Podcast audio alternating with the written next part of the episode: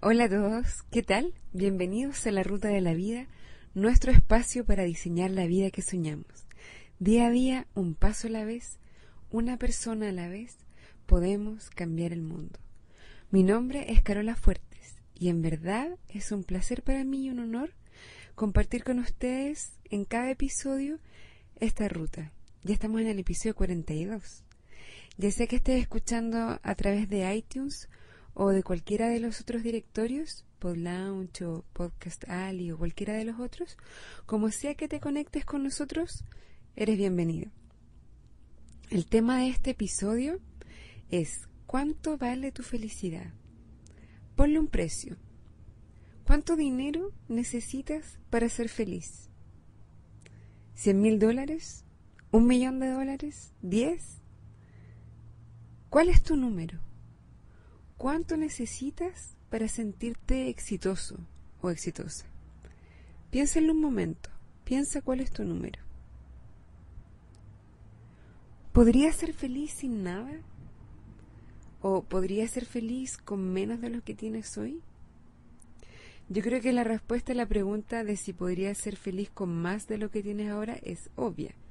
Creo que la mayoría, si no todos, responderían que sí, pero con menos la verdad es que, como lo hemos comentado otras veces, ser feliz es una decisión y por lo tanto no depende del número de tu cuenta corriente en el banco. No es función de un número que se te pueda ocurrir. La felicidad es una decisión. Por lo tanto, tú tienes y todos tenemos la posibilidad de ser felices independientemente de ese número. A propósito, me llama la atención lo fácil que es hacernos esclavos de los números. Por cierto que hay algunos números que son más importantes que otros, pero a algunos números nosotros mismos les damos el significado, como la edad, el peso, la cantidad de amigos en Facebook, la cantidad de seguidores en Twitter, son números que por sí solos no tienen mucho significado, pero nosotros los damos y a veces nos hacemos un poco esclavos de esos números. Pero el número que quiero comentar en este episodio es el de tu cuenta bancaria. Ese número que estás esperando para empezar a vivir la vida de tus sueños, para empezar a ser feliz, para empezar a donar dinero a obras de caridad. Yo sé que muchos piensan que si se ganaran la lotería o recibieran una herencia o si de alguna manera lograran obtener un monto X de dinero, que para cada persona es diferente, podrían comenzar a hacer cosas que quieren hacer, aprender un idioma, tomar clases de algo, aprender algo nuevo, hacer más ejercicio, ayudar a otros, viajar, ser su propio jefe, donar, ser felices. Por eso te pregunto, en tu caso personal, ¿cuál es ese número? Lo más probable es que tú que estás escuchando no puedas determinar un número, ¿verdad? Cualquier número que se te ocurra es absolutamente antojadizo y no va a tener mucho fundamento. Y te voy a decir una cosa. Si no estás viviendo la vida de tus sueños ahora, si no estás haciendo lo que te gusta ahora, si no estás ayudando a otros ahora, si no estás siendo feliz ahora, tampoco lo vas a hacer cuando tengas ese número en tu cuenta. Yo sé que puedes decir, ya, pero dame una oportunidad, hagamos la prueba, déjame mostrarte que si me das X millones de dólares, yo voy a hacer todas esas cosas. Pero en verdad si no lo estás haciendo ahora, es difícil que lo vayas a hacer cuando tengas ese número, cuando tengas más dinero. Un amigo, JB, de morningcoach.com, dice que el dinero es solo un multiplicador. Y yo creo que tiene mucha razón. Si eres feliz y logras ganar mucho dinero, entonces puedes ser más feliz. Si eres generoso y ayudas a otros, cuando tengas más dinero, vas a poder ayudar aún más. Si tienes problemas, por otro lado, si eres infeliz lo más probable es que con dinero termines con más problemas y siendo más infeliz. ¿Cuántas veces hemos escuchado la historia de alguien que tiene muchas deudas y se gana la lotería y piensa que es la solución de todos sus problemas y tiempo después nos enteramos que terminó con deudas aún más grandes? No estoy diciendo en ningún caso que no debamos buscar la abundancia económica, la prosperidad. Debemos perseguirla, sin duda. Pero ese número en tu cuenta no debe ser la medida de, tu felicidad ni de tu éxito. Que tu felicidad sea la medida de tu éxito. Y como tu felicidad pasa por tu decisión, en cosa de segundos puedes empezar a ser una persona exitosa si decides ser feliz ahora. Sé feliz ahora y busca la abundancia económica, de manera que cuando llegue, multiplica tu felicidad. Pero date cuenta que tu mayor tesoro no es el número en el banco, tu mayor tesoro es tu tiempo y lo que haces con él. ¿Cómo visualizas tu vida de aquí a un año, a cinco años, a diez años?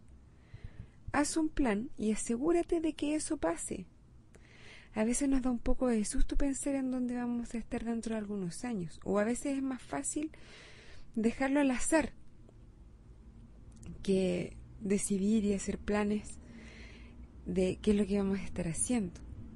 ¿Vamos a estar bien? ¿Vamos a ser felices o no? Pero en realidad depende de nosotros. Y nuestro mejor aliado es el tiempo que tenemos. Los años van a pasar igual, ya sea que tengas un plan o no ya sea que sepas a dónde quieres llegar o no, ya sea que los uses a tu favor o no, los años van a pasar igual. ¿Qué vas a hacer tú al respecto? ¿Cómo los vas a usar? ¿Cómo los vas a aprovechar? Otra amiga, Angie, habla de tener una cuenta corriente emocional. Ella dice que todos tenemos una cuenta corriente de felicidad y que es ese balance lo importante, más que el de la cuenta corriente del banco. ¿Cómo aumentamos el balance de esta cuenta corriente emocional o de felicidad? Haciendo cosas que nos gustan, que nos hacen felices, que nos levantan el espíritu. Escuchar tu música favorita, hacer deporte, leer algo que te gusta, dedicarle tiempo a tu hobby, visitar amigos, conversar con tus hermanos, disfrutar de cualquiera que sea la forma de arte que te guste, tener una mascota, regalonarte a ti mismo que te hagan masajes, pedir tu postre favorito en tu restaurante favorito, ver el amanecer o la puesta de sol, rodearte de gente positiva, meditar, ayudar a otros, lo que sea que te haga feliz, va a ir aumentando tu saldo en tu cuenta corriente emocional. Cuando vengan momentos difíciles, situaciones dolorosas, experiencias tristes, van a ser como retiros de tu cuenta corriente emocional, por lo que es importante estar bien preparado y mantener un saldo alto para que tu balance sea siempre positivo. Trata de minimizar las situaciones que implican disminuir tu balance. Por ejemplo, para mí, ver las noticias, por lo general, implica hacer retiros de mi cuenta, y por eso lo evito al máximo. También rodearte de gente negativa va a disminuir tu saldo rápidamente, por lo que tienes que hacer todo lo posible por evitarlo. Después de que te asegures de tener tu cuenta corriente emocional bien llena, puedes hacer depósitos en las cuentas de otra gente. Haz algo por alguien sin que te lo pida. Comenta lo bien que se ve una amiga. Bueno, obvio que solamente si realmente lo crees, porque si no, no es necesario que mientas. Invita a alguien a comer o al cine. Da abrazos. Haz pequeños regalos. No es necesario que gastes dinero. Una flor, una oración, una bendición. Ofrece tu ayuda. Y no hagas retiros de las cuentas de otros. Evita lo más posible todo lo que signifique disminuir el saldo de la cuenta de felicidad de los demás. Bueno, llegó la hora de despedirme.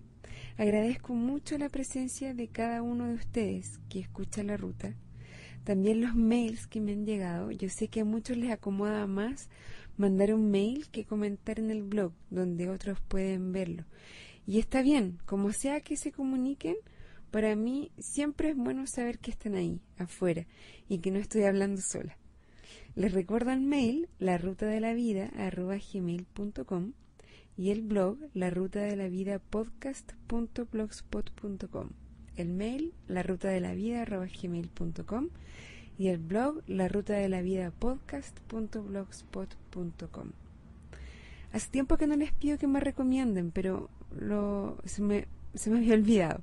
Ahora me acordé, así que si es que les gusta este podcast, por favor eh, les pido que me recomienden con sus amigos. También si es que me escuchan por iTunes y pueden dejar un, un review, un comentario, también me, me sirve mucho. Ahora los dejo con un abrazo grande. Hasta la próxima y buen viaje.